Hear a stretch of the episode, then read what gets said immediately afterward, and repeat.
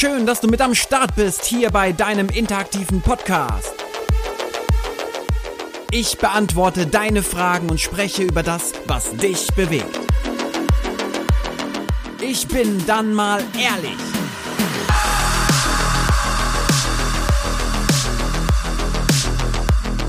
Hallo da draußen und herzlich willkommen zu einer echt krass geil neuen Folge von Ich bin dann mal ehrlich. Ich find's schön, dass ihr mit am Start seid. Nicht nur ihr, sondern auch eure Freunde und die Freundinnen, denen ihr natürlich gesagt habt, ihr müsst unbedingt diesen Podcast hören. Der ist mega geil. Der ist nämlich auch mega geil. Herzlich willkommen, auch liebe Freundinnen, Freundinnen. Ähm, jetzt lassen wir es richtig krachen. Es wird heute eine mordspannende Folge. Ich habe mal wieder fünf Fragen und fünf Themenvorschläge von euch hier aufgeschrieben und äh, beginne natürlich wieder wie immer mit meinem eigenen eigenen Thema und dann enden wir am Ende wieder mit dem Buchtipp, dem Zitat und dem Special Move. Genau, fangen wir an mit meinem Thema. Wow, das ist ein schwieriges Thema, das ist ein anstrengendes Thema, das ist ein wunderschönes Thema, das ist ein unfassbar wichtiges Thema, nämlich der Klimawandel. Ich weiß gar nicht, wie, was ich tue zum Klima, was trage ich eigentlich bei? Ja, wie verändere ich, verändere ich eigentlich das Klima? Was, ähm, das ist nicht das Einzige, sondern ich frage mich natürlich auch, wie, wie konsumiere ich eigentlich Produkte? Was sind das für Produkte? Wo kaufe ich meine Kleidung? Ist die auch made in Bangladesch? Trage ich womöglich mit meinem Kauf meiner Kleidung dazu bei,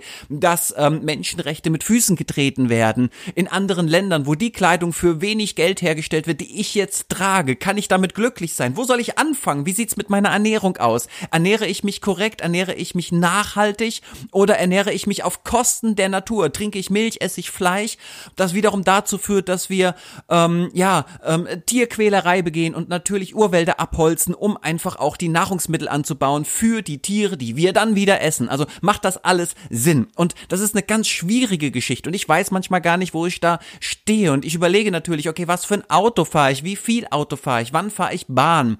Ähm, wo kaufe ich mir meine Kleidung? Ganz klar. Und ähm, wie ernähre ich mich? Wo kaufe ich mein Fleisch? Esse ich überhaupt Fleisch? Äh, trinke ich Milch oder esse ich Milchprodukte? Und wenn ja, woher beziehe ich die eigentlich? Wie oft konsumiere ich das dann eigentlich? Und das sind so Dinge, die, die, die versuche ich im Moment mit meiner Frau, mit meiner Familie und ich quäle damit auch meine Schwiegereltern und meine Freunde herauszufinden. Ich will wissen, wo kann ich anfangen? Wie kann ich anfangen? Step by Step. Es geht nicht darum, heute schon irgendwie, keine Ahnung, der Jesus zu sein, sondern es geht darum, ähm, einen ersten kleinen Bereich für sich herauszusuchen und in diesem kleinen Bereich die ersten Schritte zu wagen. Einfach zu gucken, okay, ab, ab sofort kaufe ich, wenn ich Fleisch esse, zum Beispiel nur noch dort Fleisch, wo ich weiß, okay, da leben die Tiere glücklich und zufrieden und das Fleisch ist auch teurer und es gibt vielleicht auch weniger davon, weil einfach auch weniger Tiere geschlachtet werden. Und dann esse ich halt mal sehr viel mehr vegetarisch oder vielleicht auch mal vegan. Also das sind ja auch erste Schritte, die ich mir vielleicht auch leisten will und leisten kann.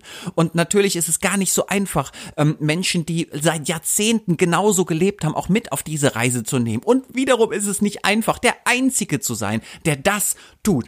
Und das ist so das Erste. Das Zweite ist Kleidung. Wo kaufe ich meine Kleidung? Ich zum Beispiel mag Secondhand.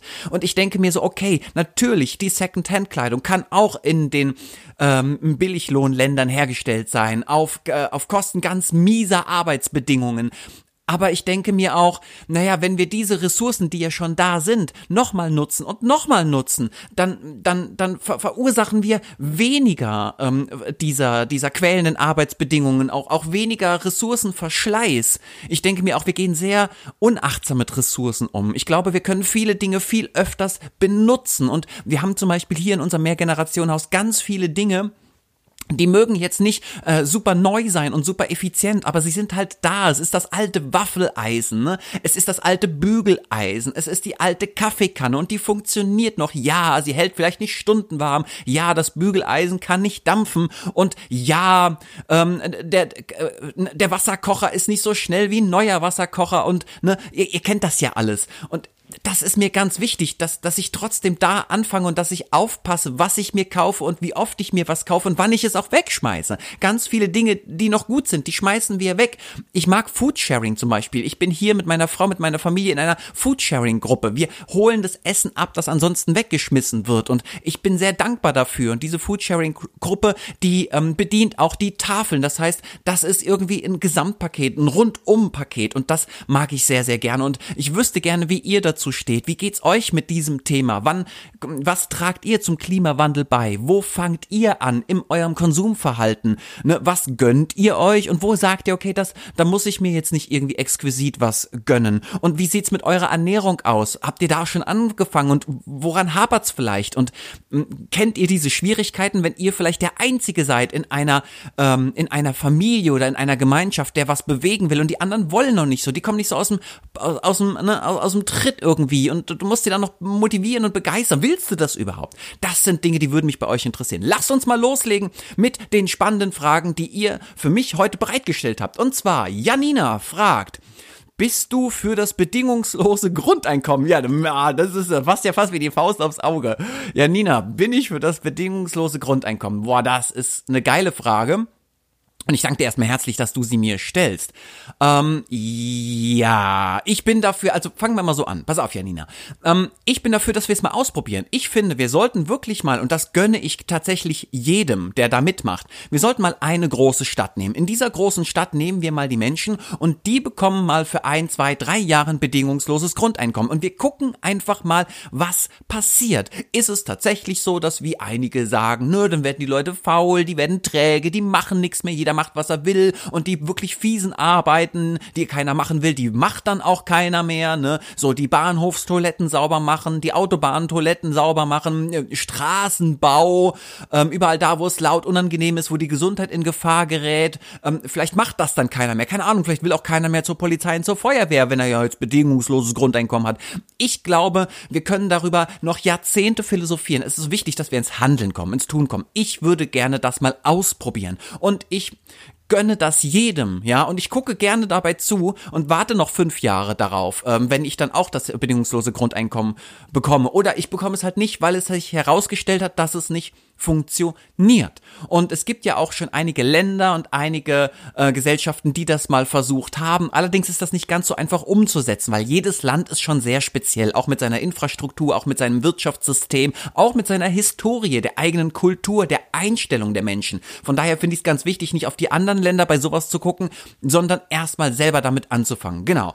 Und äh, ob das dann tatsächlich die Befreiung für uns alle ist und ob die Menschen endlich auch gesünder werden, glücklicher werden, ihre Berufung finden, nicht nur einen Job, das mag dahingestellt sein. Ich glaube, dass auch das bedingungslose Grundeinkommen einhergehen muss mit besserer Bildung. Ich glaube, dass es ganz wichtig ist, ähm, und mit Bildung meine ich auch die, die eigene Bildung, die Herzensbildung. Es ist wichtig zu erkennen, wer bin ich, wofür stehe ich, damit ich auch herausfinde, wenn ich dann finanzielle Sicherheit habe, was ich überhaupt will und wie ich ein Teil der Gesellschaft sein möchte. Also das heißt auch, wir brauchen hier auch eine politische Bildung. Es ist wichtig ähm, zu, zu klären, auch den Menschen zu zeigen, was ist so dein Auftrag als Mensch, wie kannst du den Planeten beschützen? Wie kannst du die Gesellschaft beschützen? Wie kannst du etwas dazu beitragen, dass es anderen gut geht? Ne? Das hat ja ganz viel mit der eigenen Biografie zu tun. Deswegen so einfach ist es gar nicht zu beantworten. Diese Dinge würde ich gern vorab mal klären. Einmal ein Modellversuch und der geht dann mal mindestens zwei, drei Jahre und dann würde ich auf jeden Fall in die, ähm, in die Bildung investieren, weil ich glaube, ohne diese Form der Bildung, und zwar der ganz tiefgründigen Bildung, kann das auch nicht funktionieren, weil dann ist natürlich die Gefahr da, dass Menschen sich rausnehmen, weil sie noch kein Verständnis dafür haben, wie wir andere unterstützen, wie wir ein, ein wunderbarer ähm, Teil einer großen Gemeinschaft sein können und sein wollen. So. Kommen wir zur zweiten Frage. Hier schreibt Luise, ähm, verändert sich Freundschaft im Laufe des Lebens? Ja, Luise, das ist ja auch eine geile Frage. Verändert sich Freundschaft im Laufe des Lebens? Ich glaube auf jeden Fall. Wenn ich mir anschaue, wie sich, ich, ich gehe jetzt mal in der Zeit zurück und ich gucke mir jetzt an, wie habe ich denn in der Pubertät, also in der frühen Erwachsenenphase, die Phase zwischen 12 und 18, meine Freundschaften erlebt, vielleicht sogar zwischen 12 und 25. Das waren noch eingeschworene Gemeinschaften. Ich hätte für meine Freunde noch mein Leben gegeben. Es gab nichts Wichtigeres als meine Freunde gab nichts Wichtigeres als meine Freundin, also meine Geliebte. Ne? Und ähm, da, das stand über allem. Ich habe mir keine Gedanken gemacht über irgendwelche anderen Dinge, sondern das war das Wichtigste. Gut, in meiner in, in meiner Jugend habe ich tatsächlich auch mich mit vielen anderen Themen schon beschäftigt. Also ich habe mich sehr kritisch mit äh, politischen Dingen und Zusammenhängen auseinandergesetzt, mit ähm, geschichtlichen Dingen, vor allen Dingen viel mit Philosophie und Psychologie. Das war irgendwie so mein Thema. Bin auch groß geworden mit Hermann Hesse und mit Schopenhauer und Nietzsche. Ich glaube, da wird man ziemlich stark auch gebrieft, wenn man sowas liest. Ähm, nichtsdestotrotz habe ich eine Idee gehabt von Freundschaft und die war so ähm, unantastbar. Die war so Blutsbrüder. Kennt ihr das so? Ne? Und wenn ich jetzt schaue, wie ich heute mit 39 meine Freundschaften lebe und genieße, dann ist das ein, ein Stück weit auch entspannter. Das ist ein Stück weit ähm, zwar sehr verlässlich, ähm, das heißt, wenn ich meine Freunde brauche, sind sie auch da, aber es ist nicht mehr so ähm, so so so so allumfassend. Es ist nicht mehr so konzentriert und so herzzerreißend und so existenziell, sondern es ist extrem ähm, flexibel geworden und es ist auch sehr achtsam im Hinblick auf die Lebensumstände des anderen geworden. Ich sehe auch die anderen leben Freundschaft ja auch anders. Nicht nur ich verändere meine Einstellung zur Freundschaft, sondern auch die anderen und einige Sachen machen mir natürlich auch Sorge beziehungsweise sind traurig für mich. Ich wünsche mir manchmal ähnlich wie bei King of Queens, dass man irgendwie so immer da ist und immer sitzt man zusammen und die Kumpels und die Freundinnen sind alle da und man man ähm, sitzt zusammen und, und macht was Geiles zusammen. Ist, man ist immer allzeit bereit und, und äh, man erlebt etwas und irgendwie hat sich das schon verändert. Viele Freunde, die ich habe, haben selber Familie und Kinder. Das heißt, die haben weniger Zeit oder sie wollen weniger Zeit haben. Für mich ist das sehr wichtig, wegzukommen von ähm, man hat es, ne, sondern man will. Ich glaube, das Leben ist ein selbstbestimmtes Ding und ich liebe Selbstbestimmung und Verantwortung. Deswegen sage ich ganz klar, die wollen das so. Die haben sich für andere Dinge entschieden. Die haben Prioritäten getroffen. Das ist völlig in Ordnung, so das mache ich ja auch. Aber ich bin schon manchmal ein bisschen wehmütig und traurig, dass Freundschaften nicht mehr so bedingungslos sind und so, ne, so, so tatsächlich so, so Blutsbrüdermäßig. Vielleicht habt ihr das noch da draußen, wäre mal schön zu wissen, wie ihr darüber denkt. Ich merke schon sehr deutlich, wie sich Freundschaft verändert. Und ich glaube, es ist extrem wichtig, dass wir uns auf dem Laufenden halten, was das angeht. Ich habe am Ende noch einen Special Move für euch, der, der, der geht genau in diese Richtung. Das ist total spannend, dass, dass diese Frage aufgekommen ist. Ähm, deswegen werde ich das jetzt nicht vorwegnehmen. Aber ich glaube, es ist ganz wichtig, dass man sich auf diese Reise mitnimmt, auch die Veränderung miteinander zelebriert und da den anderen immer wieder involviert und sagt, okay, wie sehe ich gerade Freundschaft? Wie geht's mir? Wie viel Nähe brauche ich? Wie viel Distanz brauche ich auch?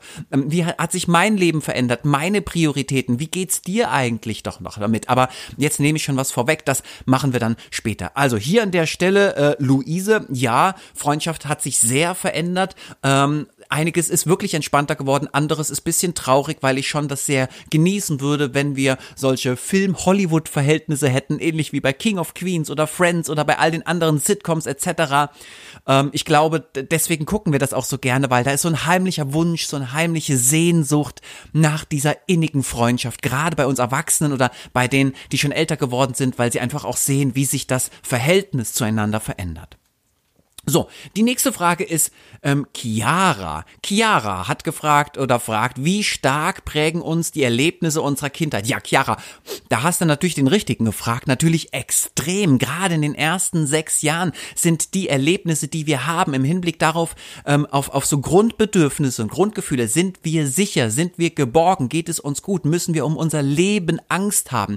Das sind so elementare Dinge, die prägen uns natürlich. Kinder, die zum Beispiel schon im ersten Lebensjahr in ihr eigenes Zimmer sollen und da werden sie weinen gelassen und diese Eltern sagen sich vielleicht, ne, es machen ja zum Glück nur wenige, die sagen sich, ja, äh, das Kind wird sich schon daran gewöhnen, ähnlich wie bei einer Eingewöhnung, auch das, ne, das Kind weint, das ist verzweifelt, es schreit und wir sind der Meinung, na ja gut, das Kind wird sich schon irgendwann daran gewöhnen. Das ist natürlich fatal. Dann entsteht eine große Unsicherheit, eine Angst, eine existenzielle Angst. Klar, ein Kind hat ja noch keine Mechanismen, um das intellektuell zu verarbeiten. In, bei einem Kind, gerade in dem Alter bis zum zweiten Lebensjahr sind diese Grundbedürfnisse existenziell. Wenn wir ihnen also ihre Grundbedürfnisse nicht erfüllen, dann bekommen sie Todesangst. Ne? Auch, auch, also das, das kann man im Gehirn nachweisen, auch im Hormonpegel. Also das heißt, wie, wie wird der Körper überschwemmt mit Stresshormonen etc. Und das hinterlässt definitiv was. Das kriegt man auch nicht mehr weg. Das kann man später noch mal ein bisschen äh, ausbalancieren, wenn man erwachsener ist, äh, gerade auch mit Therapien und Co.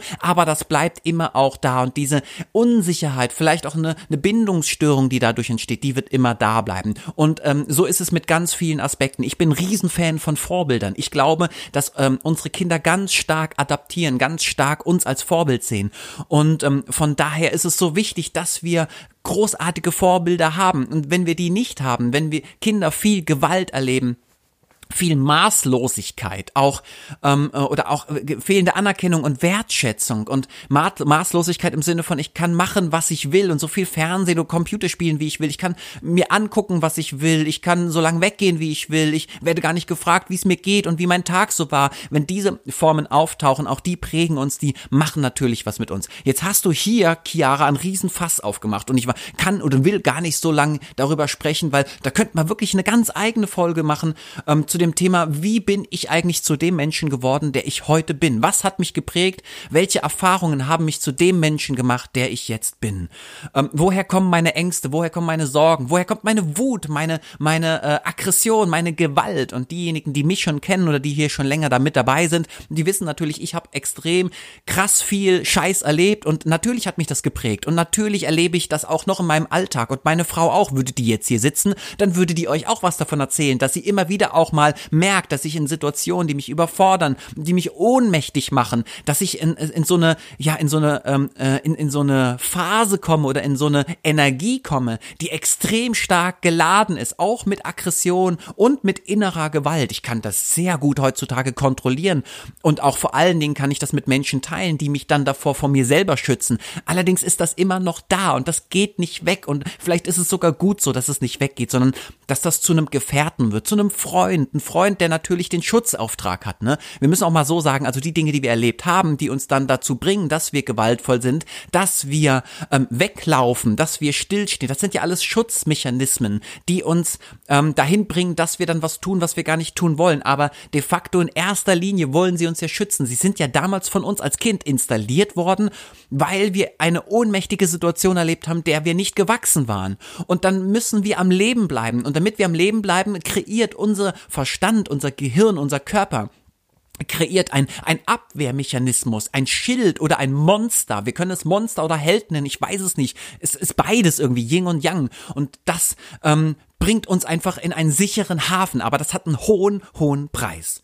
So, an der Stelle mache ich hier mal einen Cut und gehe mal zur nächsten Frage, nämlich zu Olif. Olif fragt hier, wie viel hast du eigentlich als Kita-Leitung verdient? Okay, Olif, das ist ja mal geil. Ähm, ja, weil wir reden viel zu selten über Gehalt. Wir haben immer so Schiss, ne? Irgendwie, keine Ahnung, wir haben das nicht verdient oder haben es oder wir wollen nicht, dass andere denken, wir verdienen viel oder verdienen zu wenig. Da hängt ja auch ganz viel so ähm, Selbstwertigkeit und Selbstbewusstsein dran. Ich bin der Meinung, wir können das mal wirklich über Bord schmeißen. Wir brauchen sowas nicht. Vielleicht ist es sogar ganz wichtig, dass wir mal ganz offen und ehrlich, da sind wir wieder, ich bin dann mal ehrlich, in den Austausch gehen, um einmal eine Verhältnismäßigkeit herzustellen. Ne? Wir haben es ja zum Beispiel bei den Kita-Fachkräften, die viel weniger verdienen als die Grundschullehrer oder Hauptlehrer. Und da ist die Frage, ist das im, steht das im Verhältnis? Wenn wir doch in den ersten sechs Jahren die Prägung setzen, also wenn wir doch sozusagen den, die Initialzündung sind, wir sind das Urfeuer, ne? wir sind die Fackel der Olympischen Spiele, die, die schon das Leben lang brennt. Also wir sind der, der Anfang von allem, die Quelle. Und wir verdienen dann vielleicht gemessen mit allen anderen, die Bildung betreiben, viel, viel weniger. Also ich finde, wenn wir öfters mal darüber sprechen würden, würden, mal ganz offen und aufrichtig, dann können wir auch eine Verhältnismäßigkeit herstellen. So, also kommen wir zu dem, was Olaf mich gefragt hat, nämlich ähm, wie viel äh, habe ich verdient als Kita-Leitung, boah, das war unterschiedlich, je nach Träger. Also, bei einem Träger habe ich verdient ähm, 2800 Euro, das war eine Eltern-Inni. Dann habe ich bei dem nächsten Träger verdient äh, 3200 Euro, das war öffentlicher Dienst. Dann kam ich wieder zu einer privaten Kita, da habe ich verdient, immer mit 40 Stunden, Obacht, immer mit 40 Stunden, habe ich verdient 4200 Euro. Und dann kam ich nochmal zu einem privaten Träger, also es geht unendlich so weiter, da habe ich 3800 Euro verdient. Ähm, und ähm, was mir immer ganz wichtig war, ist, dass ich ich als, also es kommt immer drauf an, bist du Kita-Leitung, bist du einfach ähm, in, in, im Gruppendienst, nicht einfach, sondern bist du im Gruppendienst. Da wird natürlich nochmal ein Unterschied gemacht. Leider meines Erachtens nach ein zu kleiner Unterschied. Ich kenne viele Kita-Leitungen, die reißen sich den Arsch auf, die verdienen 200 Euro im Monat mehr als diejenigen, die im Gruppendienst arbeiten. Und ich bin der Meinung, vor allen Dingen, wenn man schon mal jahrelang auch im Gruppendienst gearbeitet hat, dass man einfach als Kita-Leitung mal ein bisschen mehr als 200 Euro kriegen sollte, weil es ist ja hier nicht die Mehrarbeit. Obacht, ne? Es ist nicht die mehr Anstrengung, okay? In der Gruppe zu arbeiten mit Kindern ist genauso fucking anstrengend wie Kita-Leitung zu sein. Achtung, ne, das ist mir ganz, ganz wichtig. Hier geht's nicht um, dass der eine arbeitet mehr als der andere. Nein, es geht um die Verantwortung. Als Kita-Leitung trage ich für meine ganzen Kinder die Verantwortung und für das ganze Team, auch in der Außenwirkung gegenüber den Eltern und dem Träger. Und diese Form der Verantwortung, ne, der Erzieher oder die Erzieherin sagt gerne, ich stehe mit einem Bein im Gefängnis. So, jetzt kannst du bei einer Kita-Leitung davon ausgehen, wenn sie zum Beispiel zehn, äh, zehn Kolleginnen und Kollegen hat, steht sie mit zehn Beinen im Gefängnis. Ja, that's it. Also ich sag's mal so, wie es ist. Und da müssen wir einfach auch mal ran ähm, und äh, ganz offen und ehrlich darüber sprechen. Und deswegen haben Kita-Leitungen meines Erachtens nach auch ein bisschen mehr Geld verdient, weil sie einfach die Mehrgefahr tragen. Ne? Äh, mit Verantwortung ist immer auch Gefahr. So, Achtung, jetzt gibt's natürlich auch Kita-Leitungen, die machen einen scheiß Job. Also die übernehmen keine Verantwortung, keine Ahnung, die, die, die, die, die machen Dienst nach Vorschrift und haben auch keinen Plan davon, was sie tun. Da können wir mal darüber nachdenken, Olaf, jetzt führe ich mal ein Thema ein, nämlich leistungsorientierte Bezahlung. Ähm, ich wüsste gern mal, wie ihr darüber denkt, sollen wir mal leistungsorientiert bezahlen? Also jeder so, wie es leistet. Es gibt vielleicht ein Grundgehalt, ne, sagen wir mal, jeder kriegt 3000 Euro und alles, was on top passiert an Engagement, an Projekten, an, an, an Angeboten, an, an, an Leistungen, ne, kommt dann nochmal oben drauf. Würde mal gerne wissen, wie ihr das seht, weil dann können wir natürlich auch da mal ein Verhältnis herstellen. Es gibt nämlich auch im Gruppendienst viele Kollegen, denen ist das irgendwie scheißegal, die machen nur das, worauf sie Bock haben oder machen gar nichts mehr, sind ständig nur krank oder was auch immer, ne? Ihr kennt diese Leute ja. Und haben die das gleiche Gehalt verdient wie ihr, wenn ihr euch so anstrengt, wenn ihr so engagiert seid? Mal ganz ehrlich.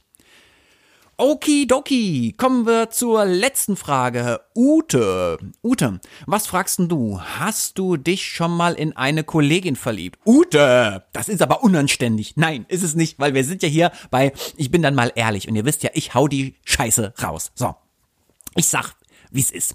Ähm, ja, ähm, Ute habe ich schon, ich glaube schon mehrmals habe ich mich äh, in Kolleginnen verliebt, aber nur, ähm, also nehmen wir mal eine Kollegin, die letzte Kollegin, in die ich mich verliebt habe, ähm, die hieß Julia Anna und sie heißt auch heute noch Julia Anna und sie habe ich, ich habe vor über, glaube ich, mittlerweile zwölf Jahren mich in meine Julia Anna verliebt. Es war meine Kollegin, ähm, die habe ich nicht nur eingestellt, ähm, da war ich, äh, oh, das, da war ich, das war kurz bevor ich Kita-Leitung geworden bin, ja, über zwölf, dreizehn Jahre ist das jetzt her.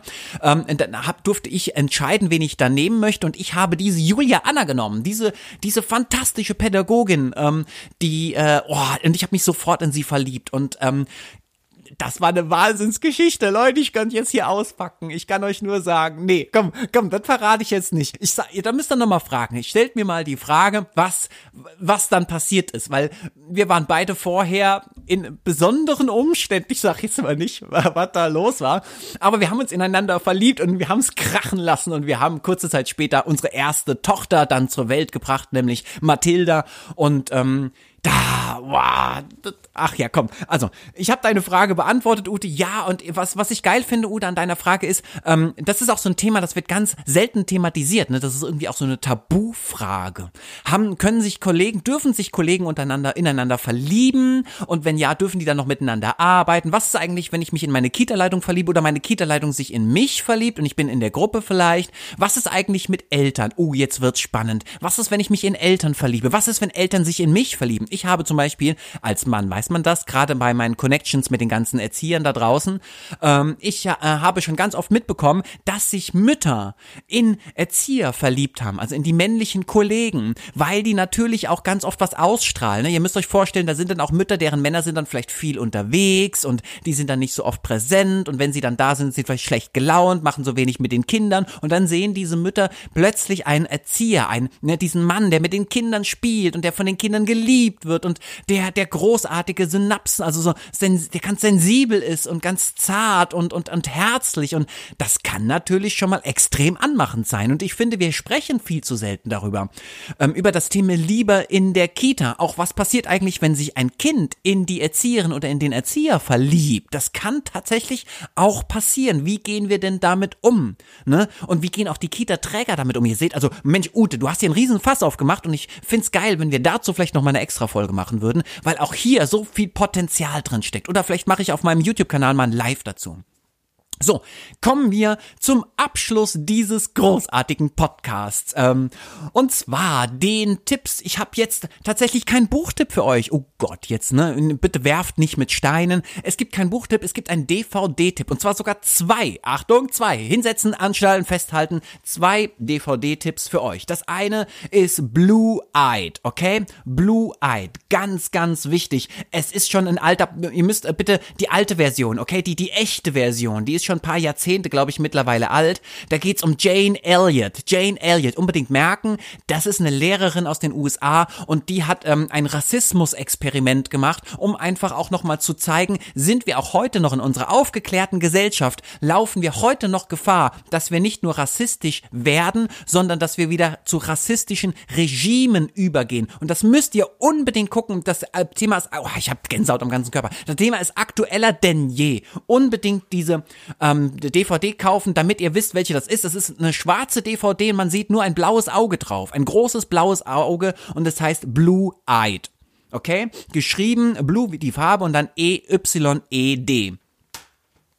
Dann empfehle ich euch noch unbedingt den Film Tomorrow. Die Welt ist voller Lösungen. Ich liebe es, wenn wir nicht nur einfach zeigen, was scheiße läuft, sondern wenn wir auch mal zeigen, was gut läuft und wie wir es anders machen können, wie wir es besser machen können. Und diese ähm, Dokumentation darüber, wie viele Länder, wie viele Gesellschaften, Ortschaften, wie viele Gemeinschaften es schon gibt, die wirklich etwas bewegen, um einfach diese Welt zu retten, die Tiere zu retten, die Pflanzen zu retten, das gesellschaftliche Miteinander, äh, Menschen, die ein neues Wirtschaftssystem aufstellen. Hier gibt's Menschen, also Gesellschaftsgruppen, die haben eine neue Währung erfunden. Das müsst ihr euch mal angucken. Und was passiert dann plötzlich mit dieser ganzen, mit diesem ganzen Ort, der mit der neuen Währung bezahlt? Wie unabhängig wird man plötzlich von äußeren Finanzsystemen? Das ist so geil. Bitte unbedingt gucken.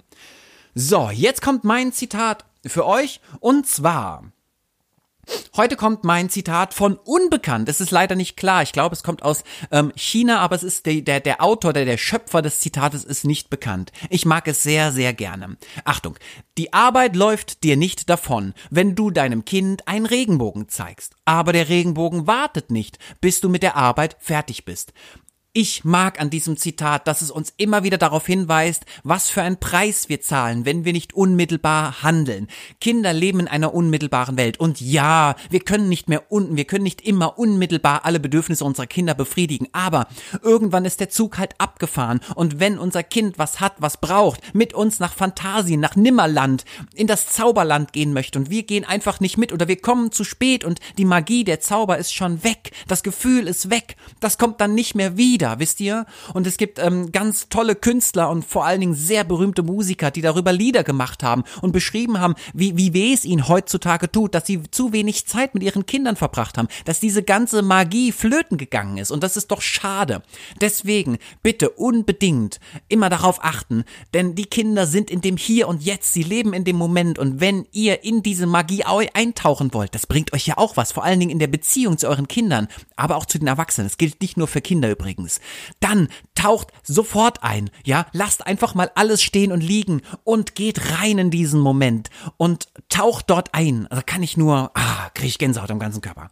So, mein ultimativer Tipp am, jetzt am Ende, mein Special Move ist, ähm, fragt doch mal, ähm, fragt doch mal eure Partnerin oder euren Partner, euren besten Freund, die beste Freundin, was sie ganz besonders an euch schätzt. Also, was schätzt du an mir? Was magst du ganz besonders an mir? Stellt doch mal diese Frage. Und wenn ihr noch eins draufsetzen wollt, ne, Challenge Nummer zwei ist, fragt doch auch mal, wie hat denn dein Partner oder deine Partnerin, dein Freund, deine Freundin, ähm, deine Freundschaft, die Beziehung bisher erlebt? Wie war denn das letzte Jahr? Also mal ganz konkret, fragen hier, hör mal, sag mal, wie geht's dir eigentlich mit unserer Freundschaft? Wie ist so das letzte Jahr für dich auch gelaufen? Und vor allen Dingen, wie möchtest du, dass unsere Freundschaft weiterläuft? Bist du zufrieden damit oder möchtest du gerne was verändern? Also diese, wir haben ganz oft Angst davor oder wir kommen gar nicht auf die Idee, mal sowas zu fragen. Aber gerade in der Partnerschaft, glaube ich, haben wir oft Angst davor, vor der Antwort. Was könnte da für eine Antwort kommen? Hier möchte ich euch einfach den Mut mitgeben. Stellt mal diese Frage und dann habt mal den Mut, auf die Antwort einzugehen, dem anderen anderen wirklich die Aufmerksamkeit, die volle Aufmerksamkeit zu schenken, nicht in euren Schmerz zu gehen oder in euren Verdruss, in euren Kummer, sondern wirklich beim anderen zu bleiben, das, das, das kann etwas hervorrufen, was, was ich nicht in Worte fassen kann. So, damit schließe ich diese fantastische Folge ab. Ich danke euch, dass ihr mit dabei wart. Unbedingt all den anderen Menschen da draußen davon erzählen, dass es diesen Podcast gibt und sendet mir eure Fragen, sendet mir euer Thema. Lasst es gemeinsam mit mir krachen und immer ehrlich bleiben, okay? Macht's gut da draußen. Ciao, ciao. Auf meinem YouTube-Kanal findest du fantastische Videos. Und auf meiner Webseite www.heldentaten-akademie.de findest du alles, um echte Heldentaten zu vollbringen.